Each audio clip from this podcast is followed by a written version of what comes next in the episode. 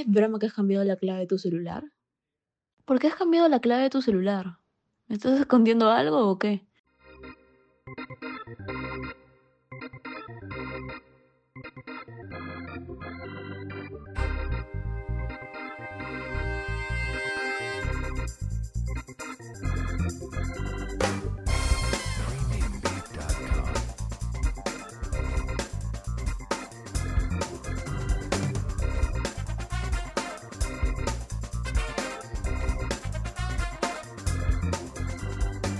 Hola gente, ¿qué tal? Yo soy Max. Hola gente, ¿cómo están? Yo soy Melanie. Y bienvenidos a Física o Química. Hoy tocaremos un tema justo en este momento de las relaciones tóxicas. Que así es, mencionó qué tan tóxico eres, qué cosas tóxicas he hecho en mis relaciones. Sí, hablando de eso, ¿tú has estado en una relación tóxica, Max? Mm, no, pero he vivido partes eh, de mi etapa, pero no así en un exceso. Yo creo que no he estado, pero he vivido así como actitudes, acciones o que me hayan pasado o que haya, visto, haya visto, ¿no? Pero para ti, ¿qué es una relación tóxica? Antes de poder entrar a este tema, Mela. Mm, yo considero que es una relación donde no te deja avanzar, ¿no? Donde estás los dos estancados, ya es, no sé, alguna relación que te estresa, que estás un poco paranoico, algo así incómoda. Mira, tengo una definición, según Psicología Madrid, acá he estado investigando, que una relación tóxica es una relación de pareja donde una o ambas partes sufren más que gozan. Ambos se ven sometidos a un desgaste emocional con el objetivo de convencerse a ellos mismos de que puedan salvar esa unión. Exacto, creo que es eso, que es una relación donde los dos sí quieren estar, pero ya hay mucho conflicto, ¿no? Que es una relación que ya no va para más.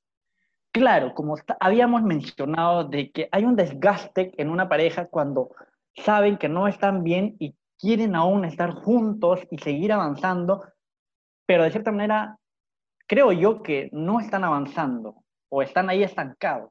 Sí, pero para eso, ¿qué actitudes yo, tú crees que es normal que se den esas relaciones? Mira, yo creo que una relación tóxica es cuando te prohíben hacer algo, ¿no? Cuando no te dejan salir con tus amigos o familiares.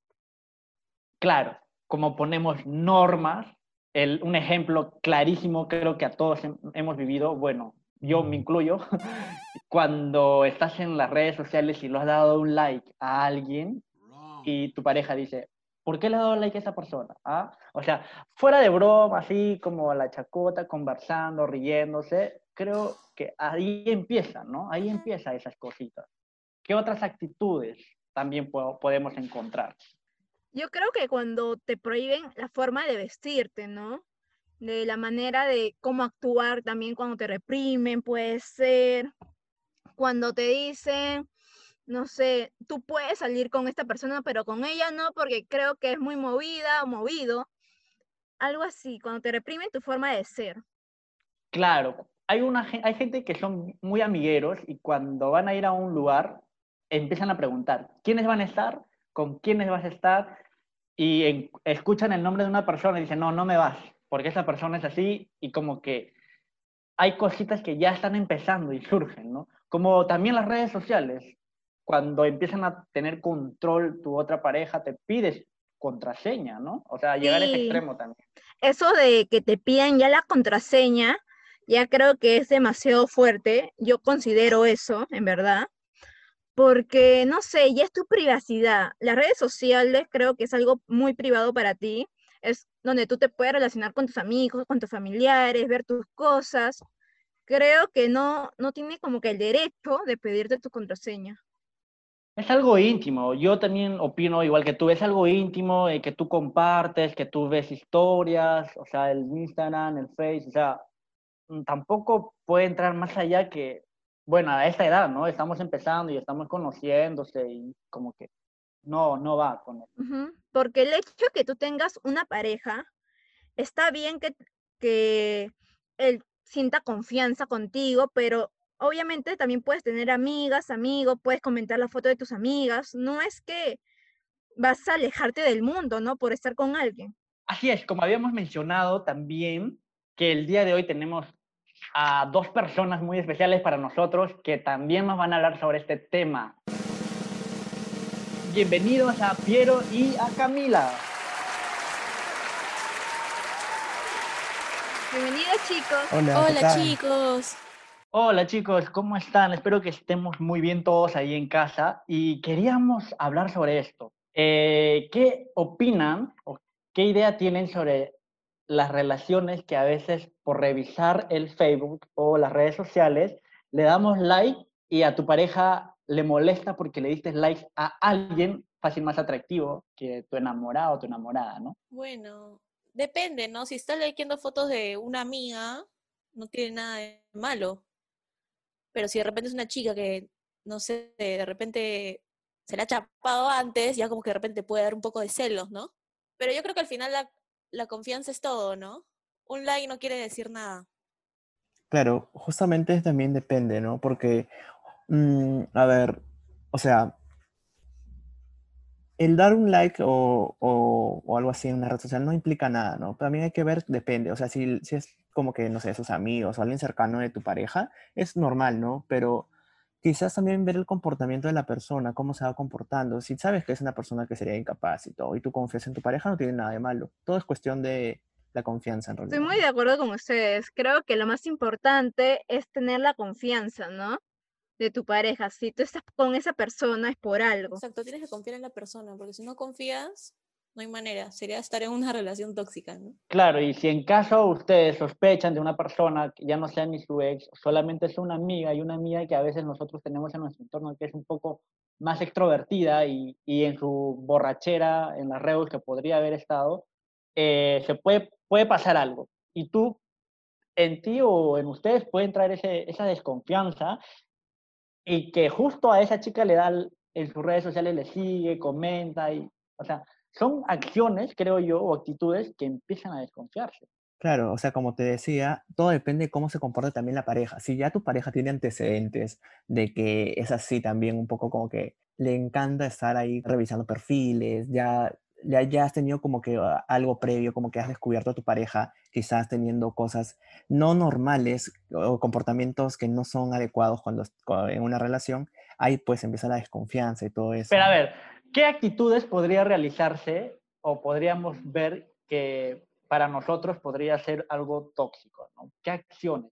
Mm, yo creo que, que cuando ya te piden, no sé, te piden que no salgas con tus amigos o familia, o que te piden la dirección de donde tú estás, creo que ya es tóxico eso, ¿ah? ¿Ustedes qué piensan? Claro, o sea, desde el momento de que empiezan a invadir tu privacidad, es, ya eso es tóxico. O sea, por ejemplo, que te pidan la contraseña o este, te pide ubicación o que, no sé, que te esté llamando constantemente o que empiece a invadir ya más allá de lo que puede invadir una persona, ¿no? Porque uno tiene que tener siempre su privacidad, tiene que tener siempre su espacio y cuando la pareja ya empieza a meterse o sobrepasarse, creo que ahí hay un, un indicio de que la persona es tóxica. Justo se me vino a mi mente el caso de una amiga que su enamorado de esa época siempre le pedía videollamadas. Y si no le pedía video, si no le contestaba la videollamada, hacía un drama diciendo que me has dejado por otro, me voy a matar.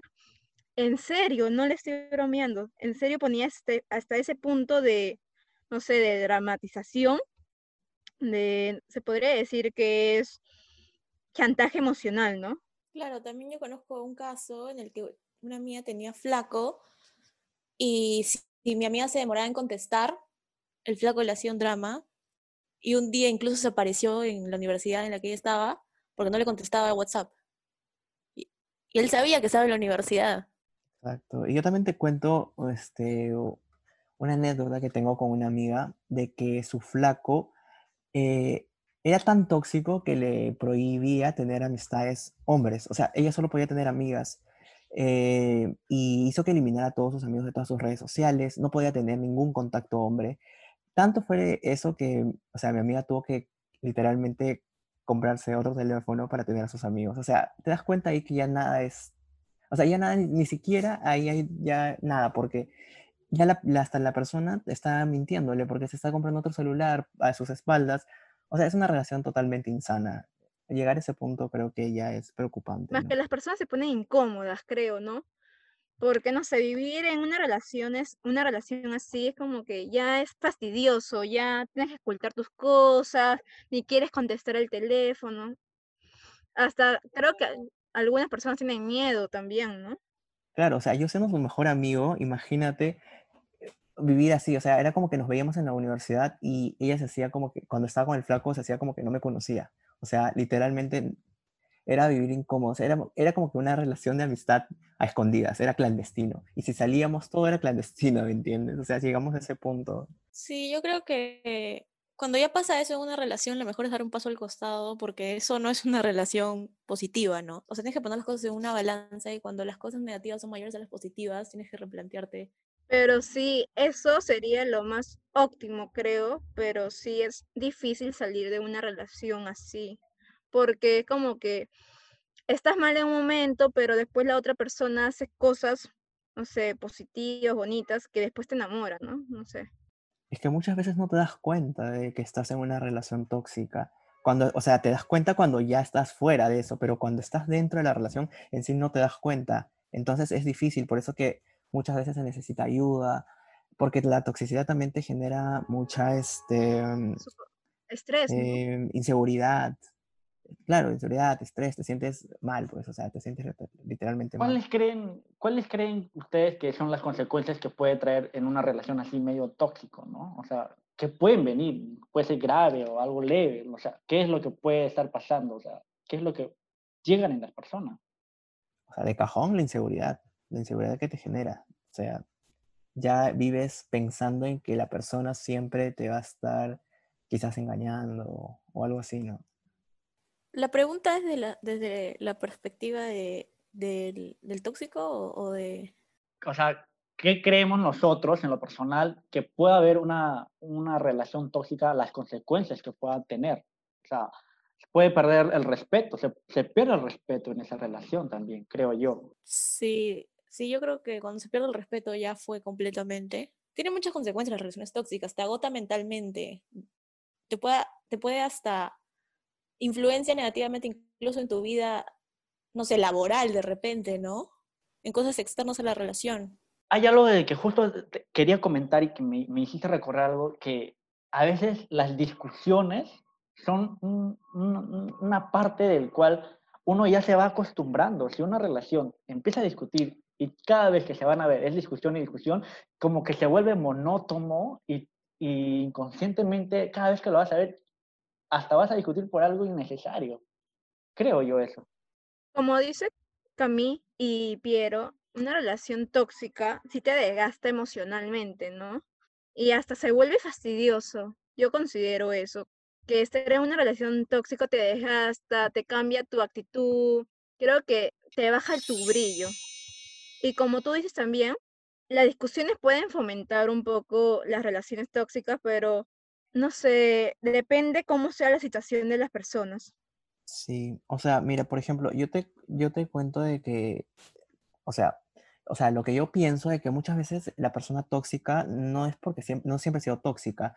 Muchas veces eh, la persona se vuelve tóxica en la relación por algún comportamiento anterior de tu pareja. Quizás la persona o tu pareja te, te fue, entre comillas, infiel, no necesariamente infidelidad así, que, no sé, estando con otra persona, simplemente como mensajes que no son adecuados cuando estás en una relación y eso ya te hace desconfiar al punto de que, por ejemplo, quieres revisar el celular constantemente, estás viendo sus seguidores en Instagram y ahí empieza, pues, te vuelves una persona tóxica, ¿no? Sin, así sin querer, o sea, inconscientemente, ¿no? Creo que eso afecta bastante, ¿no? O sea, hay algo detrás de por qué actúas así, ¿no? O claro, hay muchas veces que no te dan motivos, igual sigues siendo tóxico, teniendo celos de la nada, pero también sucede que la persona, o sea, es más allá de ver a, a la persona como tóxica, o sea, sí está mal lo que hace, pero de repente hay un problema en profundidad que no se sabe, ¿no? Claro. Eso es lo que quería mencionar. Por eso la persona actúa como es. fácil esa persona tiene un indicio eh, en su casa o algo que está pasando, porque no es algo, alguien